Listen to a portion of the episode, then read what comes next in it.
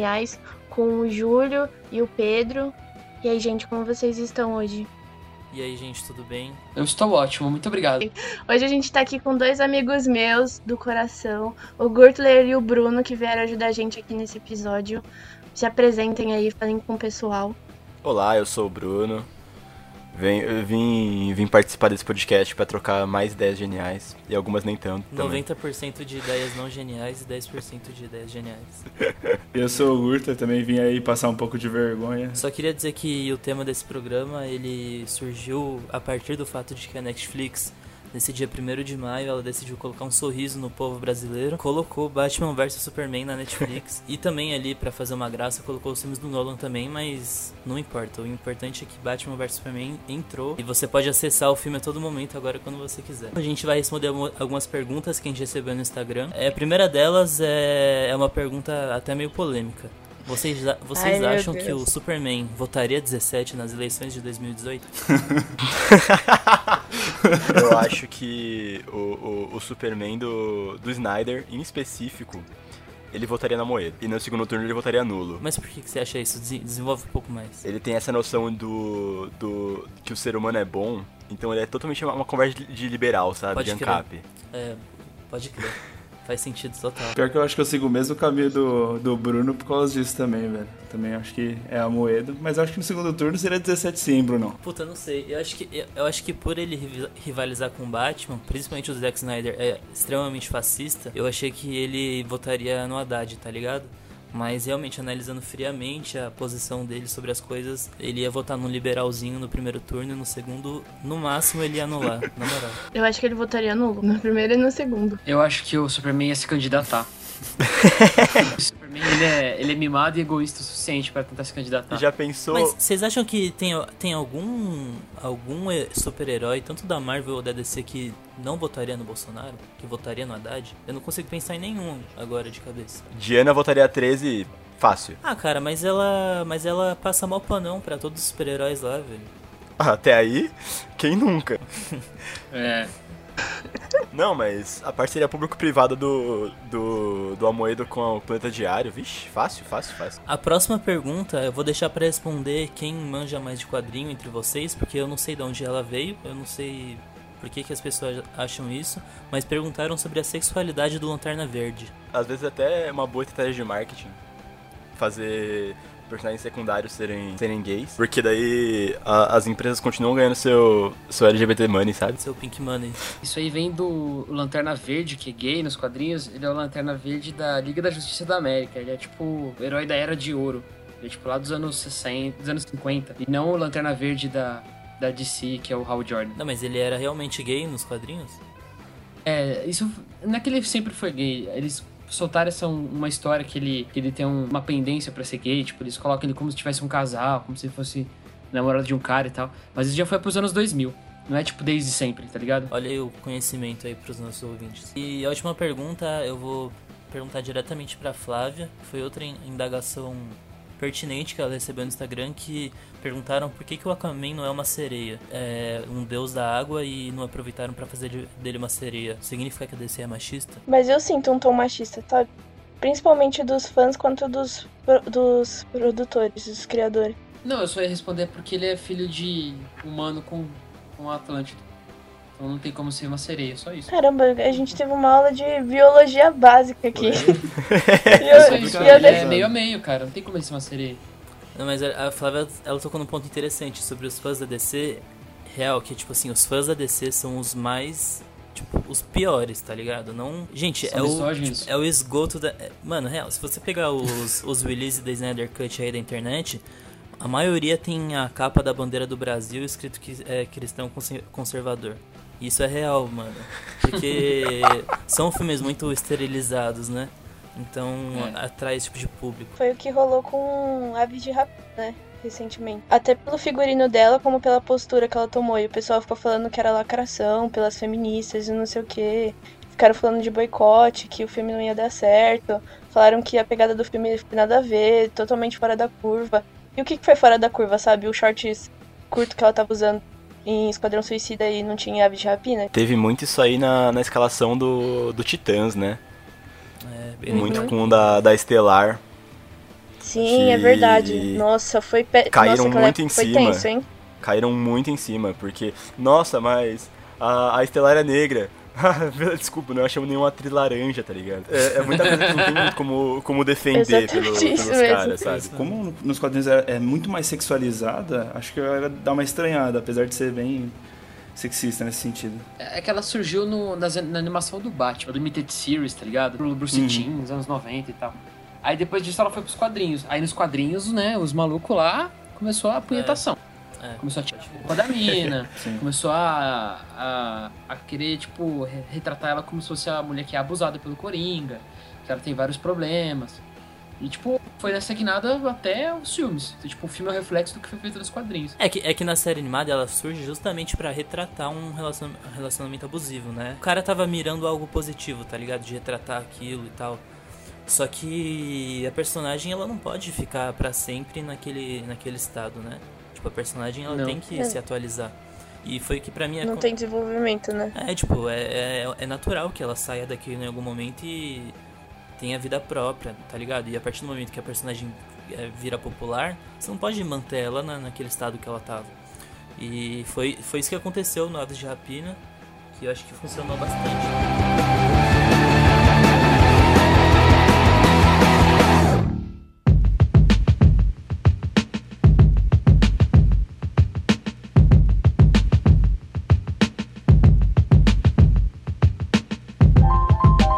Passando então essa roda de perguntas, é, para começar a nossa discussão aqui, eu queria retomar uma conversa que eu tive com o Júlio no nosso grupo do Zap, do Trocando Ideias Geniais. No nosso Zip Zop. Exatamente. em que eu disse que os filmes da DC, apesar deles seguirem uma linha depois do Nolan e só terem uma unidade a partir do Snyder, eu disse que uma, uma qualidade, isso desde lá do Superman do Richard Donner, passando pelo Batman do Tim Burton, o Batman do Joel Schumacher, até hoje em dia, que são filmes que eu vejo o diretor ali, eu vejo uma veia autoral, mesmo quando ele está preso em algo que o estúdio propõe. Eu acho que são filmes de, de diretores, que é uma coisa que eu não vejo nos filmes da Marvel. Tipo, os filmes da Marvel, elas têm a cara do Kevin Feige, não tem a cara do James Gunn, não tem a cara do John Favreau e tudo mais. E o Júlio discordou disso, e eu quero, quero muito saber o ponto de vista do Júlio em relação a isso. Eu entendo quando você fala do Tim Burton, que ele que tem os, os filmes do Batman do Tim Burton tem a cara do Tim Burton, é, os filmes que o Snyder dirigiu, por exemplo.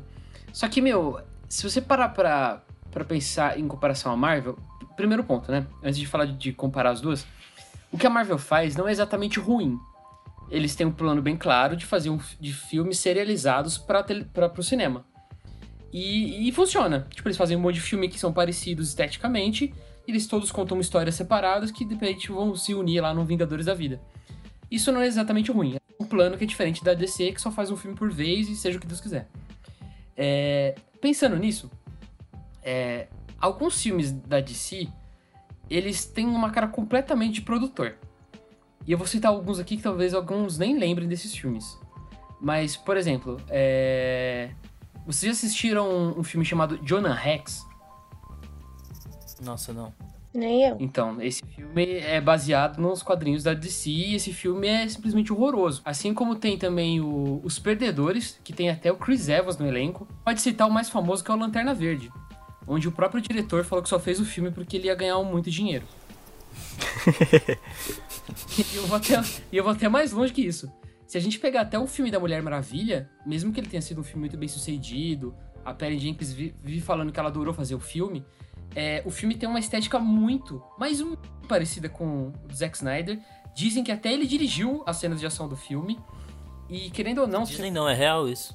os trailers, se você comparar os trailers do, do filme da época da Mulher Maravilha com o filme mais novo que vai sair, você pode perceber claramente que são filmes bem diferentes, com estéticas bem diferentes.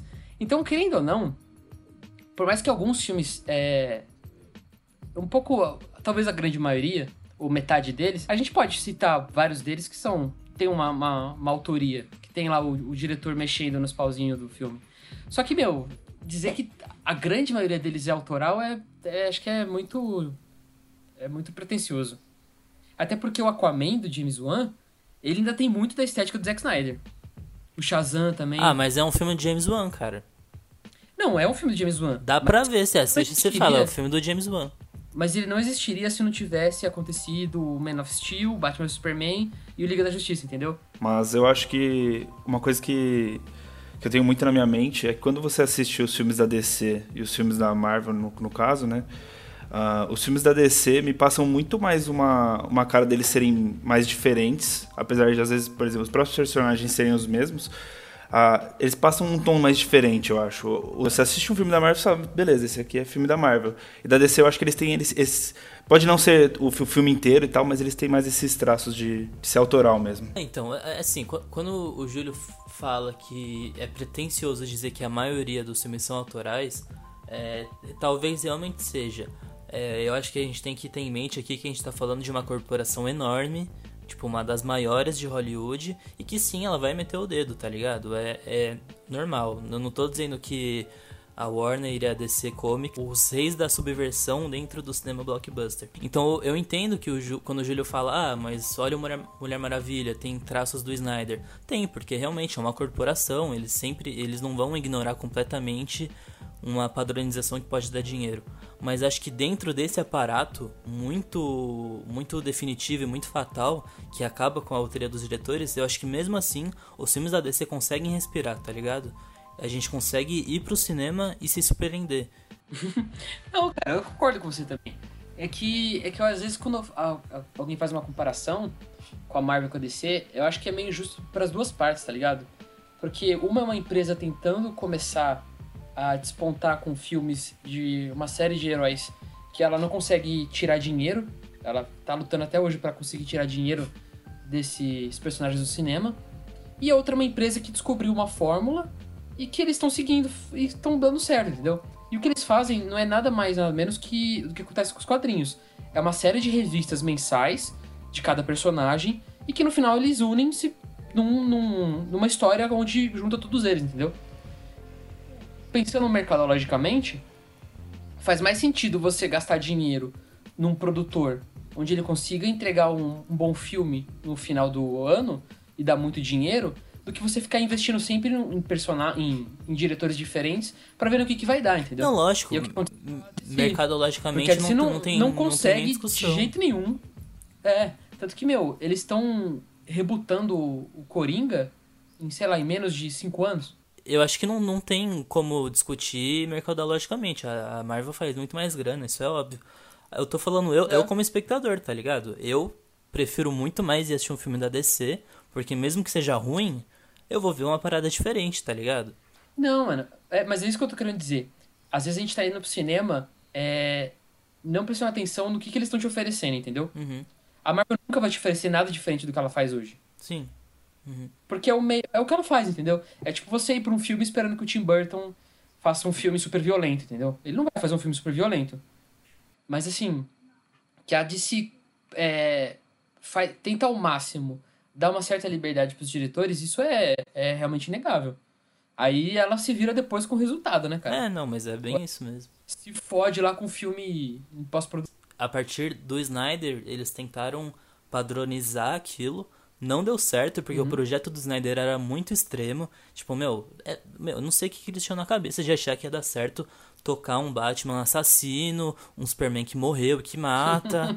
tipo, um negócio pirado, tá ligado? E aí depois eles, É, eles tiveram que arrumar e aí ficou péssimo. que Foi quando eles tentaram marvelizar a parada, tá ligado? Que foi o Liga da Justiça. Uhum. Que é- não é nem o Snyder e não é nem a Marvel, é aquele meio termo horrível. Mas eu acho que hoje em dia, cara, a DC ela vive um dos melhores momentos, tipo hoje, 2020.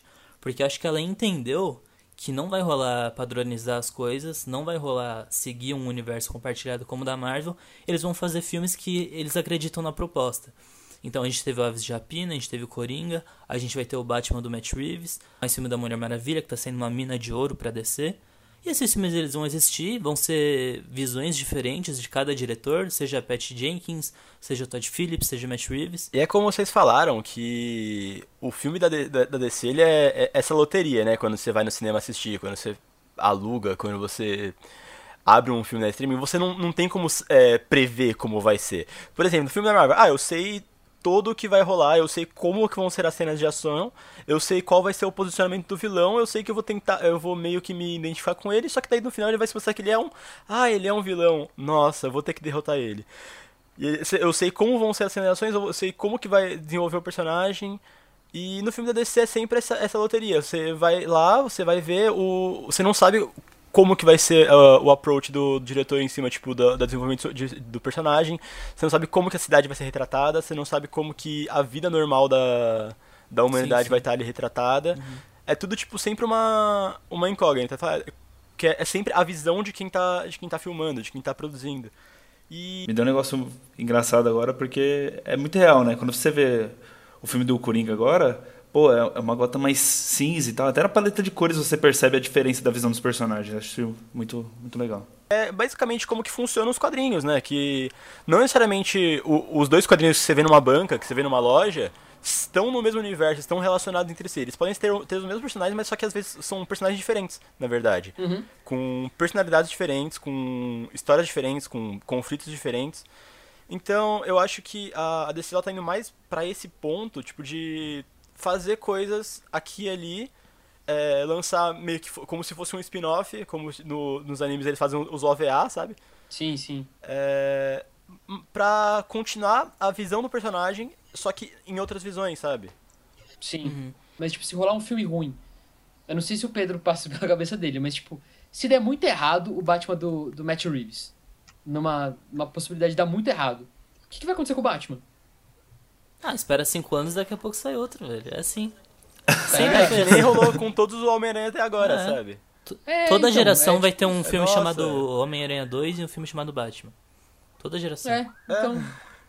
Agora sim, isso, isso vai acontecer. É isso que eu queria. Eu queria exatamente a resposta de vocês. Porque, tipo, é o que sempre aconteceu, tá ligado? Eu acho que o público não liga, na moral.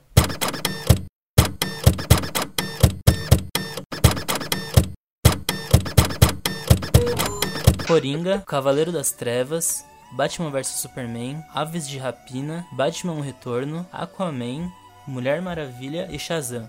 Tem algum desses que vocês querem trocar e colocar outro que vocês têm em mente?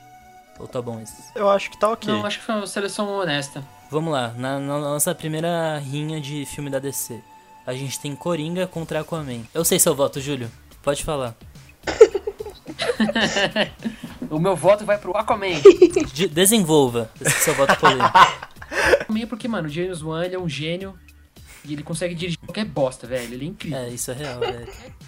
Qualquer trolha que você põe na mão dele, ele consegue dirigir, velho. E ele me deixou feliz com Momoa, que não tem fala na Liga da Justiça, e eu achei que o filme ia ser uma bosta, velho. E não, mano, ele transformou o Aquaman num cara da hora, velho. E é mó bonito, tô... né? Embaixo d'água, assim. É lindo, é lindo. É muito foda, mano. Parabéns, adorei, viu? Parabéns. Eu vou, eu vou votar no Coringa. Uh, concordo que também o, os filmes do Aquaman são muito legais. Eu achei muito, muito foda o jeito que eles fizeram a construção psicológica do cara, de você, de você ver ele indo pra ruína, tá ligado? Eu achei sensacional e é uma coisa que eu queria ver mais nos filmes da DC, essa construção psicológica. Entre Coringa e Aquaman, eu, eu iria muito mais na, na vibe do Coringa, porque eu acho que falta na construção de, de personagens da, de heróis no geral algo menos filme de heróis, sabe? E eu concordo com todo mundo que disse aqui sobre o Coringa e tal, só que eu prefiro o Aquaman. Não faço isso, mas eu assisti em qualidade pirata, assim, ó, péssimo, no computador, porque eu queria muito ver e eu não conseguia ver no cinema. Mas eu queria uhum. muito assistir. E eu assisti, e mesmo assim eu amei. Aí depois eu vi com a qualidade boa, assim. Aí eu fiquei, gente, incrível. Eu entrei assim, eu fiquei demais. Tem muito a ver também com eu gostar muito de Pequena Sereia, aí junta tudo. É, eu. Vai, Pedro, desempata. É, eu sei que você tá com uma pontinha de esperança aí de que eu vou dar pro Aquaman, mas isso não vai acontecer, tá bom? Meu voto é no Coringa. que bosta. Eu já falei muito sobre o Coringa naquele podcast do Poço que a gente fez. Eu falei pra caralho do Coringa. Eu acho que ninguém aguenta mais eu falar do Coringa. Meu voto é no Coringa, eu acho um filmaço, mas eu queria dizer que o Aquaman foi um dos filmes de herói que eu mais lembro da experiência que eu tive no cinema assistindo. Eu me diverti muito, tipo, me surpreendi, tá ligado? Eu achei muito da hora. Eu não, não tinha noção, assim, que ia ser um puta de um épico na água e toda aquela cafonice do James Wan. Eu achei muito bem-vinda, cara. Mas a próxima chave é Batman vs Superman versus Mulher Maravilha. Ah, ah Caraca. ah, isso é fácil, né? Hum. É o Batman vs Superman, Uau, né? achei que você ia votar. Você não gosta de Mulher Maravilha, então? Não, eu acho legal, mas não... Eu eu gosto mais do, da loucura do Snyder. Porra, empolgou. Acho que vai dar bom pra mim. Próximo. Eu gosto mais. eu acho o Snyder mais ousado. Pode crer. É, eu também vou. Eu vou de Batman vs Superman também. Eu, nesse filme, eu vou de Batman vs Superman também, Fazer o quê, né? Eu ia votar na Mulher Maravilha por, por pauta. por pauta ideologia. Pelo feminismo eu voto na Mulher Maravilha, pra não sair perdendo, mas eu prefiro Batman vs Superman. Pô, infelizmente não foi unânime, mas deu, deu bom. Cara, pra mim, eu acho o Batman vs Superman um dos melhores filmes de herói. Eu acho uma verdadeira epopeia, uma grande reflexão sobre uma construção. É, de cristianismo. E não, mas real, assim, eu acho uma, uma grande reflexão sobre o que significa o que significam esses símbolos. Mas ó, não me entendam errado. Batman vs Superman ainda é um filme de catequese. Mas eu acho que só pelo fato dele ter feito o Batman menos insuportável, já é um mérito que tem que ser levado muito em conta, sabe? Eu acho que o cara que chegou próximo de talvez abordar a, a psique do Batman foi. Olha, meio polêmico isso aqui, hein? Mas foi. Eu acho que foi o Snyder. Porque se ele tivesse pego o paralelo dos pais do Batman morrendo naquele começo lá em câmera lenta, super bonito e tal. Colar de pérolas. É, aquela. Assim, é clichê, mas que não, o, o Snyder sabe fazer uma punhetação bonita em tela, né? Sim, todo Mas, é, se ele tivesse explorado essa violência do começo mostrar como que o Batman replica esse, esse, esse trauma com a violência dele contra o Batman, seria o Batman perfeito. Mas é, Fala é assim, o que, olha, é- mas é o que o Snyder faz, cara. O, o filme do Snyder, o Batman vs Superman, acho que é o único filme em que você vê o trauma do, da morte dos pais em cada detalhe do rosto dele, tá ligado? Tipo, meu, o, Uhum, cara tá, sim. o cara tá puto, você vê que ele tá puto por causa daquilo. Eu acho que faz muito Uhum. sentido. O... Sim, mas, é- é- mas aí ele quebra isso quando ele luta com o Superman, rola aquela. o Marta.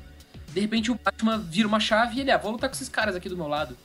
E todo filme. Aí você fala que, ué, o que aconteceu com o Batman? Porque de repente ele vira o amigo da justiça, entendeu? Ele consegue É, é, matar o Superman e ia matar a Mulher Maravilha, mano.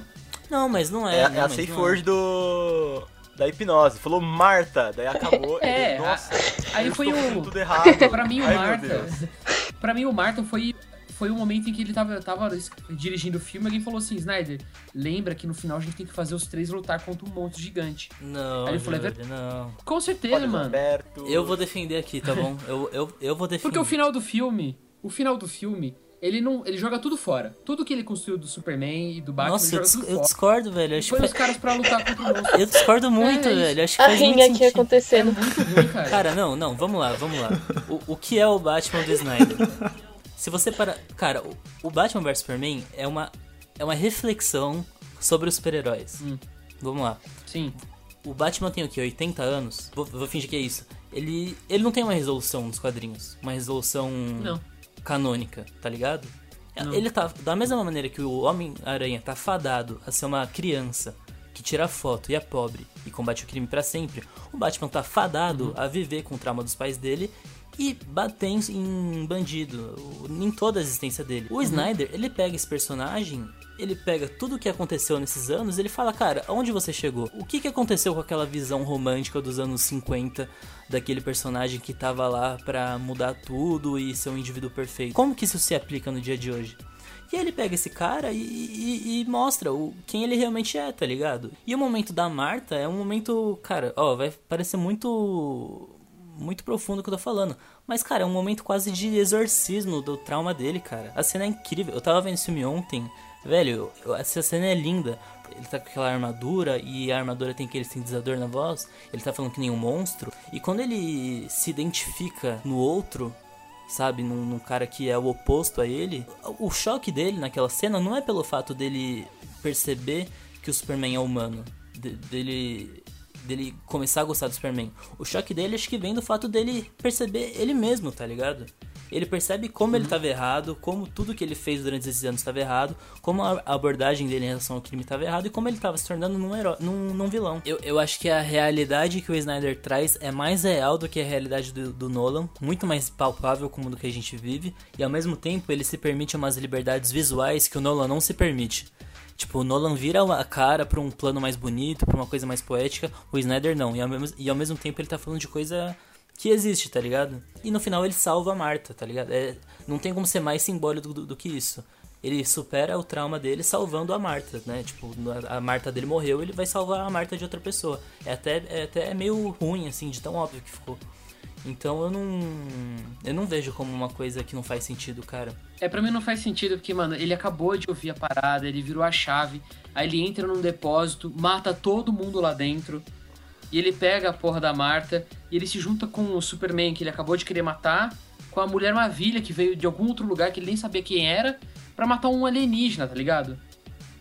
Pra mim ele virou outro filme. Eu acho muito bizarro. Não, tudo bem, ele pode virar outro filme por essa questão que você tá falando, de ele ter que enfrentar um É, alienígena. é isso. Mas Ele não, ele não, ele não tem um, o arco dele acaba ali. É como se tipo assim, ó, daqui, daqui para frente não é mais um filme sobre o Batman. O filme, o, o filme, para mim o filme ele é ele é sobre a é, é, para mim é um filme tipo quase cristão sobre o Superman, sabe? Nossa, que é, É isso que me dá tipo- preguiça ainda. Caralho. É, é porque é muito isso, mano. É, é, é realmente o, o Superman sendo crucificado e morrendo pela, humanidade de novo, Nossa, sabe? verdade. É um filme cristão, é um filme de cateque... é uma catequese do não, é um filme sobre a, É. humanidade não sabendo lidar com Deus e ela mata Deus no final. E ela mata Deus, né? É uma, e e tem, tem muito a ver com a questão do pós-11 de setembro, tá ligado? De você querer aniquilar uma ameaça antes que ela se torne de fato uma, ma- uma ameaça.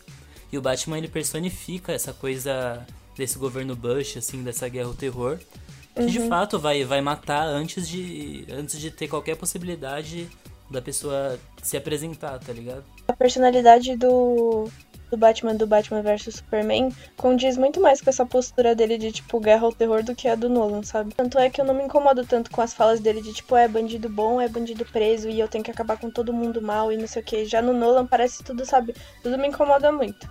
No primeiro É filme. porque, pelo porque, menos. é porque assim, enquanto o Nolan faz uma estátua do Batman lá no final do filme, o Snyder, meu, ele apresenta o personagem como se fosse um monstro, velho. A, a trilha sonora do Batman Snyder parece um vilão, velho, que veio do diretamente do inferno, tá ligado?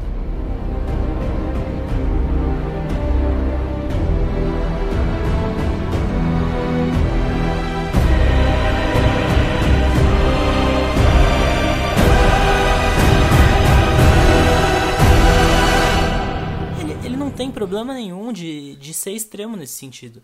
E eu acho mais do que adequado ele ele ter essa virada do arco dele a partir do outro, saca? É, é como se ele acha que o terrorismo tá num, sei lá, numa pessoa que vem de fora, que não é da mesma realidade dele, mas ele percebe que não, ele reconhece a humanidade no outro. É, cara, é uma visão quase esquerdista da coisa.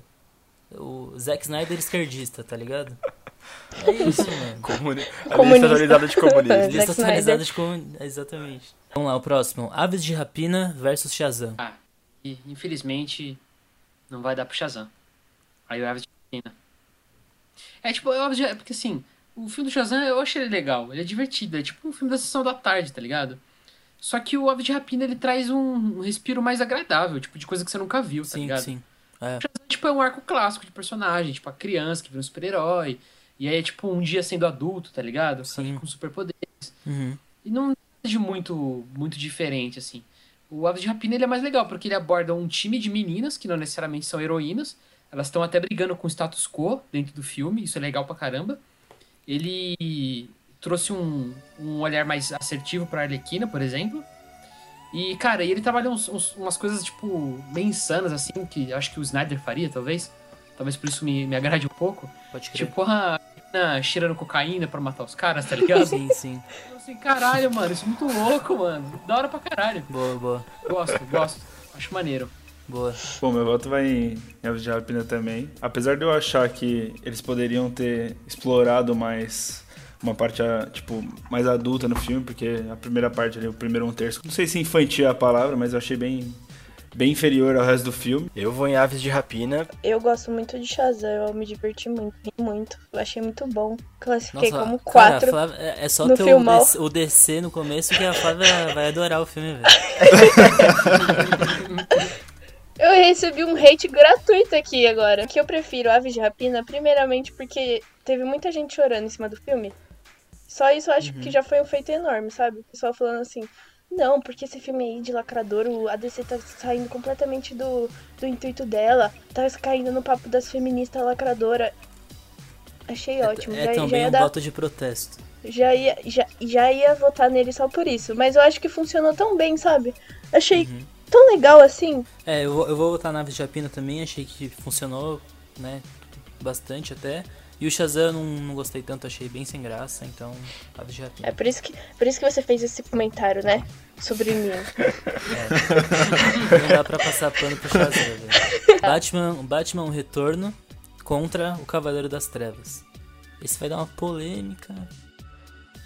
O meu vai ser para Batman O Retorno. Só por ter é, a mulher gato muito sádica nesse filme. Isso me deixa muito impressionado. Boa. Tipo, ele é um. Ele é um filme divertido a todo momento. Só que, cara, ele tem um, um sadismo em, em alguns momentos que é bizarro, cara. É. A mulher gato se matando no final. Você fala, É caralho, doido, brother, é que, doido. que muito louco isso aí, mano. Que filme sádico, tá ligado? Tem a... Cara, tem, tem uma coisa de impulso sexual entre os personagens também que é muito bizarro, né, velho? Tem, cara. É a muito mulher bizarro. lambendo a cara do Batman, é bizarro. É, Ela colocando o, o pássaro dentro da boca dela pra fingir que vai comer. Eu fiquei assim. é Essa cena é muito todo, boa, mundo, cara. todo mundo é muito pervertido gato, nesse né? filme, cara. É, ele é bem escroto, cara. E eu gosto muito da, da- do funeral do pinguim também, é muito bonito. É. De novo, muito, muito mórbido, bizarro, sabe? Vai mandar Muito parabéns, Júlio? Do Tim Burton. Selo parabéns, Júlio. Parabéns. Eu vou de. Eu vou de Cavaleiro das Trevas. Pra mim é Cavaleiro das Trevas, porque tem a melhor introdução de, de antagonista do filme, do, de filmes que eu tipo, já vi em muito tempo, sabe? Justo. A, a introdução do, de- do que, que é o personagem do Coringa no, no Dark Knight é, é ridícula de boa. É, é, é foda. É foda demais. Então, contrariando o que o Pedro disse, eu não adoro o Cavaleiro das Trevas, só o Coringa. Então, obviamente, meu voto é no Batman O Retorno, porque eu gostei muito do filme, gente, é um dos meus favoritos. É, é que eu tenho uma, uma, uma parada meio dúbia com, com os filmes do Nolan, que tipo, eu gosto deles, mas é como se ele tivesse imprimido, tipo, uma realidade, tipo, quase universal pro, pro resto, pro que veio depois, tá ligado? Uhum. Ele é muito mais um... Acho que o, o filme criou um contexto no qual eu não gosto mais deles, talvez, tá ligado? Entendi. Hum, Tipo, filmes bem feitos, mas ele criou um contexto que, que eu acho que deixa, tá deixando os filmes da DC pobres ao longo do tempo. tipo, Talvez pegar. depois do Coringa, talvez eles tenham percebido que funciona naquele núcleo, mas não em todos, tá ligado? Desgastaram. É, niilismo que o Nolan coloca, tipo, um, um sistema batido. E, e umas, umas frases, tipo, filosóficas assim, no meio do filme que ficam um tom mó sombrio. Eu fico assim, caramba, mas precisava, sabe? Caramba, né? É, Ele é o Batman, As frases cara. de efeito da- é, faladas no, no momento antes da luta, depois da luta. É, Famosa frase de Facebook. qualquer encontro de dois personagens principais é, sai uma frase de efeito que a pessoa para assim pra pensar sobre. é que Nolan é péssimo quando ele tenta colocar uma carga muito filosófica no diálogo, né? Tipo, no Interestelar é terrível. Eu não sei. Tipo, sei lá. A, a grande questão do Nolan pra mim, eu não tenho problema com o filme se levar super a sério que era- e querer realmente existir e ser uma coisa muito absurda e muito acima dos outros filmes de herói. O que eu acho que acontece é que muitas vezes o drama dos personagens e o que ele e a visão de mundo que ele quer passar não tipo não sustenta essa pose. E, cara, se você parar pra pensar, os filmes eles são muito reacionários, tá ligado? Tipo, o segundo filme ele passa um panaço pro Batman, que o Batman vigia as pessoas, o celular de todo mundo. Aí no Sim. final eles criam uma mentira pra evitar um, sabe, uma mudança de um status quo, tá ligado? E no terceiro ele literalmente coloca a gente pobre pra lutar contra policial. São filmes extremamente reacionários. As pessoas elas não param pra pensar nisso. que o Nolan, no- nos filmes dele, acho que no Batman tem mais isso, cara. Ele tenta passar um, um pano de fundo é, socia- social americano, ainda mais depois do, do que rolou no- nos Estados Unidos e do, e- Do 11 de no- no setembro, né? Tal. Então ele passa essa- parada que faz muito sentido pro americano. E quando ele tra- retrata essa realidade pra gente que é no Brasil, a única coisa que passa na minha cabeça é falar, mano, ninguém vai questionar que o Batman é um cara rico, o Sim. Bruce Wayne é um cara rico, e ele tá ficando maluco, tá ligado? Ninguém fala, o, tipo, fala, mano, você precisa de um médico, velho. O que você tá falando? É, o que você tá eu falando? acho uma interpretação muito ingênua do personagem, saca? É muito raso pra realidade que ele coloca, tá É, ligado? exatamente, esse é o ponto. Tipo, é um personagem que dá pra ser muito explorado ps- psicologicamente, que é uma coisa que o Snyder vai fazer depois, que eu acho que ele acerta muito mais. E. E que não, não, não é palpável a visão que ele tem daquele personagem, sabe? É quase infantil, cara. Que, que o personagem ele seja perfeito do jeito que ele pinta. Sim. Ah, mas qualquer narrativa do Batman poderia acabar com terapia psiquiátrica aos 7 anos, né? Nossa, sim. Exatamente. Não, sim, mas é, eu acho que. Qualquer uma. a- a- várias é, HQs fodas do Batman, elas problematizam a figura do Batman, tá ligado? E não tem nem problema. E são HQs, às vezes, que até exploram um pouco do terror, um pouco de uma coisa bem pesada mesmo. E o Nolan, com toda aquela pomposidade dele, nem. Nem pensa em discutir, saca? Discutir. É que você tem, você tem, tipo, parece que o, a, a ética do Batman é a melhor de todas. Tipo, ele, ele é superior a todo mundo na questão de saber o que é melhor pra todo mundo. É como se ele soubesse a vivência de todo mundo de Gotham e soubesse o que é melhor pra todo mundo, porque ele é o justiceiro e ele só quer o bem e ele quer ser a marca, sabe? Tipo, ele é uma ideia. Porque no segundo filme, o Coringa, ele é, pra- ele é praticamente o terrorismo encarnado, tá ligado? Você tem o personagem do Batman, que é, que é esse cara que quer manter uma ordem e tudo certinho. E aí você tem o Coringa que é, é o oposto, tá ligado? Ele é o caos, ele é um, um fenômeno próprio. Eu acho o, o Coringa do Heath Ledger, ele é um objeto estranho até dentro da filmografia do Nolan, tá ligado? O- o- os filmes do Nolan eles são tão calculados, sabe? O cara pensa o último último detalhezinho do cenário e aí nesse filme você tem o Heath Ledger que parece que é uma, uma parada que veio fora do filme dele, sabe? Tipo, ele não planejou, entrou ali, começou a bagunçar tudo, saca? Então eu acho muito interessante o segundo filme por causa disso. Caramba, eu tinha saído de uma trilogia que foi, tipo, super cansativa. Toda aquela. aquele som, assim, tipo, muito foda, assim, que você fica com vontade de chorar na hora dos policiais.